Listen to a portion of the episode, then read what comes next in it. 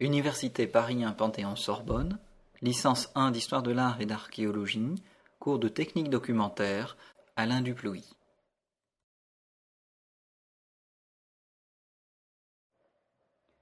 Cours numéro 1. Naissance de l'archéologie. À la fin de l'Antiquité, la nouvelle religion, le christianisme, a contribué à reléguer les vestiges d'un passé païen au rang de déchets, à tel point que l'on perdit peu à peu, au Moyen Âge, le savoir nécessaire pour comprendre les vestiges de l'Antiquité, qui, de temps en temps, ressurgissaient du sol. À l'époque médiévale, la ruine est considérée comme un rebut païen. Une autre culture s'était substituée à l'ancienne. Comment a-t-on redécouvert ce passé et comment l'a-t-on interprété? Comment l'objet issu du sol est-il devenu le support d'un savoir proprement historique? C'est là toute l'histoire de la constitution de l'archéologie moderne en tant que discipline scientifique. Le chemin fut long, car l'intérêt pour les antiquités et le regard porté par les modernes sur l'objet antique ont considérablement évolué depuis le Moyen Âge jusqu'à aujourd'hui. Point 1. Les antiquaires et le statut épistémologique de l'objet ancien. À partir du XIVe siècle en Italie, la Renaissance voit un regain d'intérêt pour le passé gréco-romain. La redécouverte des auteurs anciens et leur large distribution par les moyens de l'imprimerie contribuent au développement d'un nouveau sentiment parmi les érudits. L'Antiquité est désormais conçue comme un patrimoine, comme l'origine de la civilisation de la Renaissance. À côté des textes, un intérêt se fait du reste jour pour les objets. Depuis le XVe-XVIe siècle, des antiquités sont mises au jour un petit peu partout en Italie, mais principalement à Rome.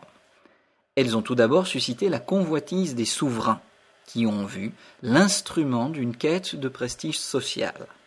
Les papes, les princes et rois d'Italie et d'Europe ont rivalisé entre eux pour constituer les collections les plus riches, qui sont à la base des musées modernes en Italie, en France et dans toute l'Europe. Parallèlement, il s'agissait de construire et de posséder le savoir érudit qui permettait de décrire et de connaître ces objets. Un cortège de savants profita donc des collections rassemblées par ces riches mécènes et tentèrent de mettre en relation les objets découverts avec les textes antiques auxquels ils devaient servir d'illustration. Ces individus portent le nom d'antiquaires, au sens exact de détenteurs d'un savoir qui porte sur la vie des anciens. Ce ne sont ni des historiens, car leur savoir est amatorial, ni des marchands d'art et d'antiquité, contrairement au sens moderne du mot. L'antiquaire ne s'intéresse à l'ancien que s'il est simultanément beau et rare. Rareté, beauté et ancienneté sont ainsi les trois moteurs de la curiosité. Pour désigner ces collections, on parle en effet de cabinet de curiosité, ou en allemand Wunderkammern, cabinet des merveilles, littéralement. Ces cabinets se chiffraient dans l'Europe des XVIe et XVIIe siècles par centaines, voire par milliers. Les antiquités y côtoient les fossiles, les chats à deux têtes, les plantes rares. À l'origine, le vestige de l'Antiquité a donc un statut identique à une curiosité naturelle. Ce n'est que progressivement que l'objet acquérera un autre statut. Rome et l'Italie en général sont au cours des XVe et XVIe siècles le foyer par excellence de la pensée antiquaire. La France n'est pas en reste, avec de très brillants savants, voyons-en quelques exemples. Nicolas Fimbry de Peresque, né en 1580, mort en 1687. Conseiller au Parlement d'Aix-en-Provence, Peresque résume à lui seul la démarche antiquaire. Sa curiosité le porte à s'intéresser à la fois à l'histoire naturelle, aux manuscrits anciens, aux inscriptions sur pierre et aux monuments. Peresque assigne trois tâches à l'antiquaire. 1. La recherche des antiquités, de là les voyages en Italie et en Grèce. 2. Leur étude, non seulement des objets mobiles, mais aussi des vestiges, et trois, leur publication. Grosso modo, c'est déjà le programme de l'archéologue. De manière originale pour son temps, Peresque affirme que la connaissance des objets passait avant le fait de jouir de leur possession. Collectionner pour étudier, disait-il.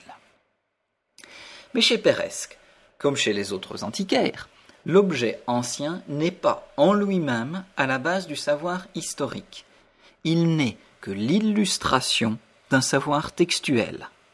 Il s'agit de mettre en parallèle objet ancien et texte ancien afin d'éclairer les uns par les autres. On voit donc combien l'idée de collection, nécessaire à la prise en compte des antiquités, ne s'inscrit dans aucune logique d'étude scientifique, ni même chronologique, dont les antiquaires n'ont cure. Tout au plus, s'agit-il de décrire les objets anciens le plus précisément possible, afin de dresser le catalogue de sa collection ou de celle d'autrui et d'en accroître le prix.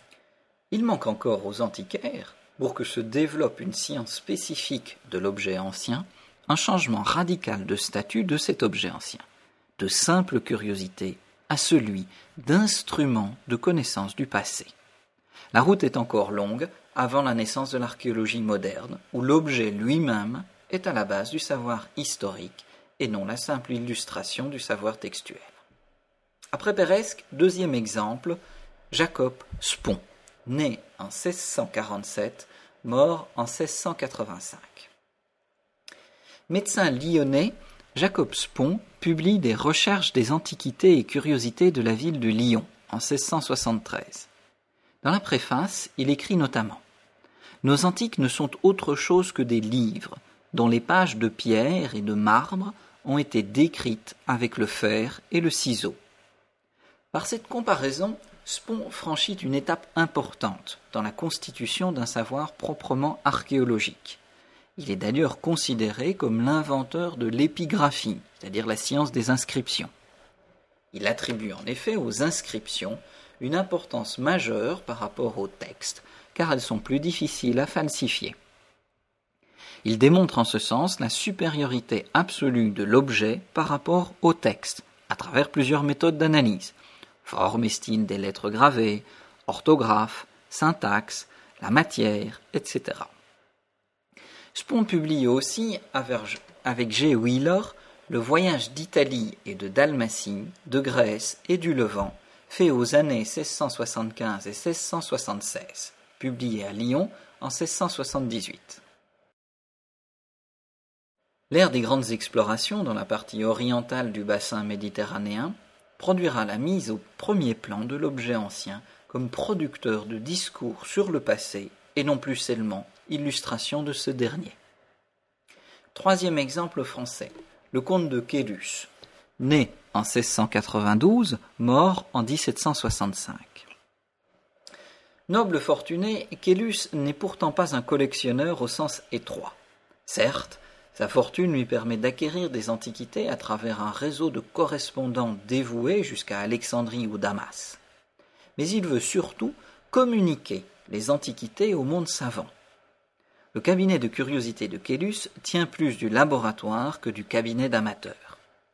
Son recueil d'antiquités égyptiennes, étrusques, grecques, romaines et gauloises, paru en sept volumes entre 1752 et 1768, se distingue par sa volonté de ne présenter que des documents originaux. Sa publication, somptueuse, enrichie de multiples gravures, affirme la primauté du savoir sur la passion de la possession. Kélus fait du relevé graphique de tous les objets une des règles de l'antiquaire. Dans son œuvre, Kélus met en valeur un double principe de classement des objets. D'une part, un classement chronologique, selon le degré d'évolution supposé, et d'autre part un classement culturel opérant la distinction entre les grandes civilisations du monde ancien. Contribue ainsi à jeter les bases d'une typologie descriptive qui est au cœur de l'archéologie moderne. La priorité est donnée à l'observation, à la restitution de l'objet dans sa chaîne technique de fabrication. Il affirme ainsi qu'une part de l'histoire se cache dans les objets. Il faut les faire parler de façon adéquate. Les objets, qui servaient jadis uniquement pour illustrer les textes ou comme preuve de la véracité des sources anciennes, deviennent petit à petit, avec le XVIIIe siècle, eux-mêmes des sources d'histoire.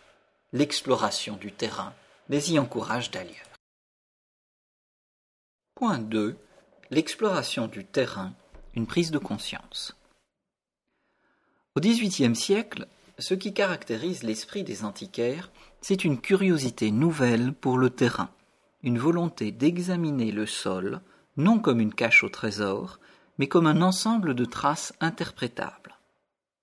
De ce point de vue, la primauté revient aux Scandinaves, qui, pour des raisons tenant à l'état documentaire de leur passé, se tournent très vite vers les vestiges matériels et leur interprétation.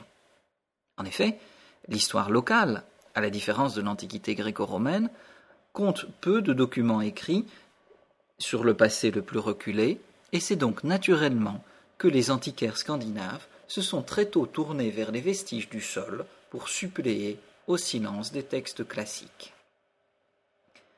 Les Suédois sont les premiers à établir un service national des antiquités et, en 1662, est créée la première chaire d'archéologie.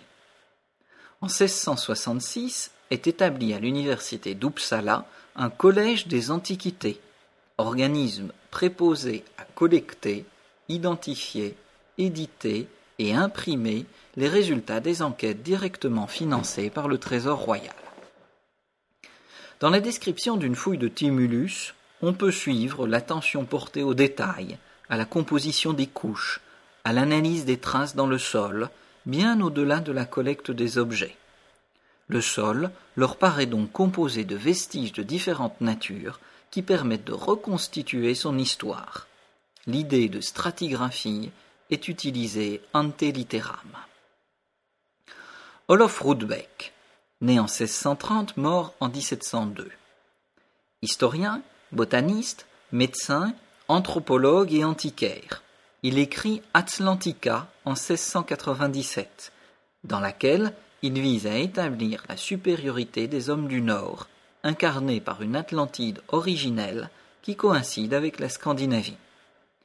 Il est l'un des premiers à considérer la fouille comme un acte de dissection anatomique, comme une opération qui ne consiste pas seulement à dégager des objets du sol, mais aussi à comprendre les relations des vestiges avec les couches qui les ont fossilisés. Il propose ainsi dans son œuvre des coupes des tumuli d'Uppsala qu'il a entrepris de fouiller. Les couches sont clairement délimitées les unes par rapport aux autres. Il jette ainsi les bases de la méthode stratigraphique. Dans l'Europe méditerranéenne, la découverte en 1709 et l'exploration d'Herculanum à partir de 1738 et de Pompéi à partir de 1748 constituent un choc considérable pour le monde antiquaire et marquent une étape décisive dans la constitution d'une archéologie moderne.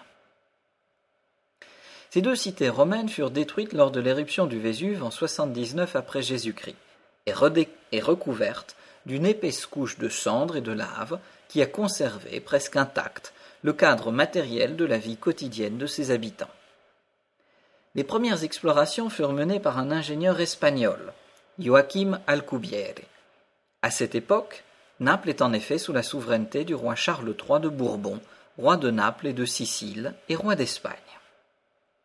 Nous sommes loin des méthodes scandinaves, et le mode initial d'exploration qui s'assimile, dirait-on aujourd'hui, à du pillage, scandalise les visiteurs érudits venus de l'Europe entière. Le choix des vestiges à conserver, comme les conditions de leur conservation d'ailleurs, donne lieu à des débats et des critiques acerbes. Les publications plus ou moins pirates des débuts montrent cependant à quel point l'archéologie trouva rapidement son public, à défaut de disposer encore à ce stade de ses spécialistes. Un effet de la découverte d'Herculanum et de Pompéi fut en effet la prise de conscience par la communauté savante de l'urgence de fonder une archéologie méthodique, scientifique. Il faudra néanmoins attendre les années 1860 pour que se mettent en place à Pompéi des méthodes d'exploration et d'enregistrement rigoureuses avec Giuseppe Fiorelli. À défaut de disposer d'un appareil scientifique et méthodologique rigoureux, l'exploration du terrain consacre, avec Herculanum et Pompéi, la primauté du vestige matériel sur la source textuelle, de l'objet sur l'écrit. 3.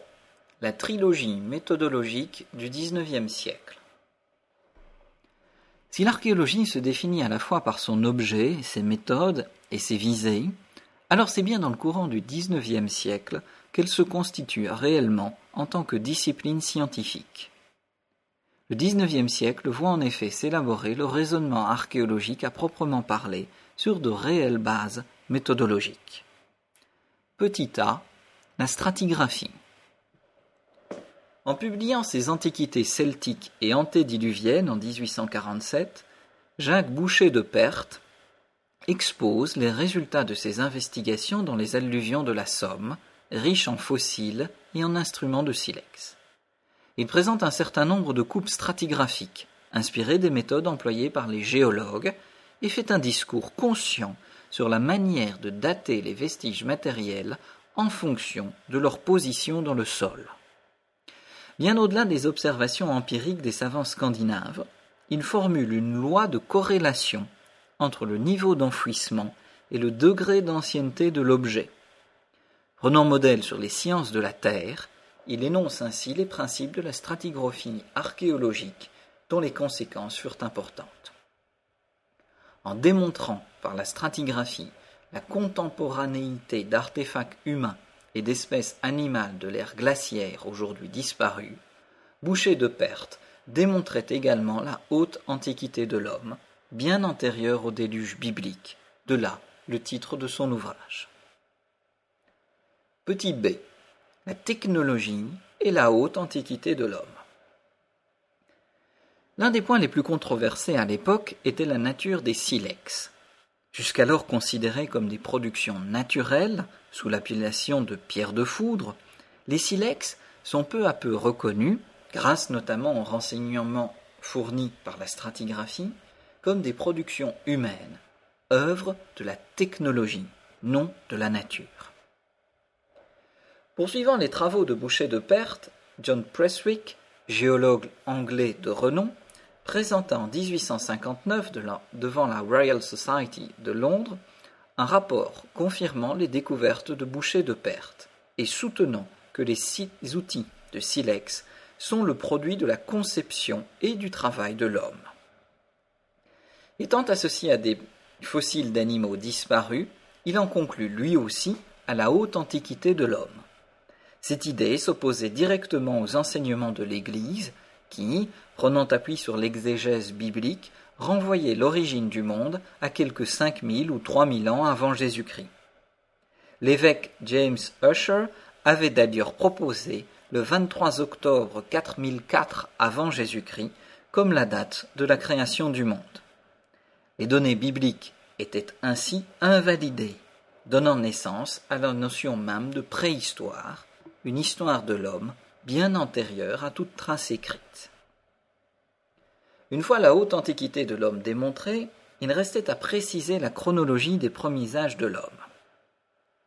L'archéologue danois Christian Jorgensen Thomsen proposa le premier, au XIXe siècle, une chronologie des âges préhistoriques, fondée sur une analyse technologique des artefacts rassemblés dans de vastes collections. En 1816, il est nommé curateur des antiquités nationales, chargé d'organiser les collections danoises en vue de l'ouverture prochaine du Musée national des Antiquités en 1819. Thomson substitue au classement traditionnel, établi sur les seules distinctions de fonction et de forme, une organisation nouvelle, fondée sur le matériau constitutif de l'artefact. Il distingua ainsi entre objets de pierre, objets de bronze et objets de fer, faisant de cette tripartition technologique le principe d'un classement chronologique sur lequel nous raisonnons encore. Il postulait en effet la succession des trois âges de l'humanité, l'âge de la pierre, l'âge du bronze et l'âge du fer. En 1856, la découverte fortuite par des carriers d'un squelette dans une caverne de la vallée de Néander, près de Düsseldorf, livrait l'un des tout premiers crânes d'un membre de la famille humaine, l'homme de Néandertal. La haute antiquité de l'homme était désormais admise. Petit c. La typologie. Gustave Oscar Montelius vint à l'archéologie par les sciences naturelles, ce qui ne fut pas sans conséquence. Le grand ouvrage de ce milieu du XIXe siècle est bien entendu le livre de Charles Darwin, De l'origine des espèces au moyen de la sélection naturelle, publié en 1859.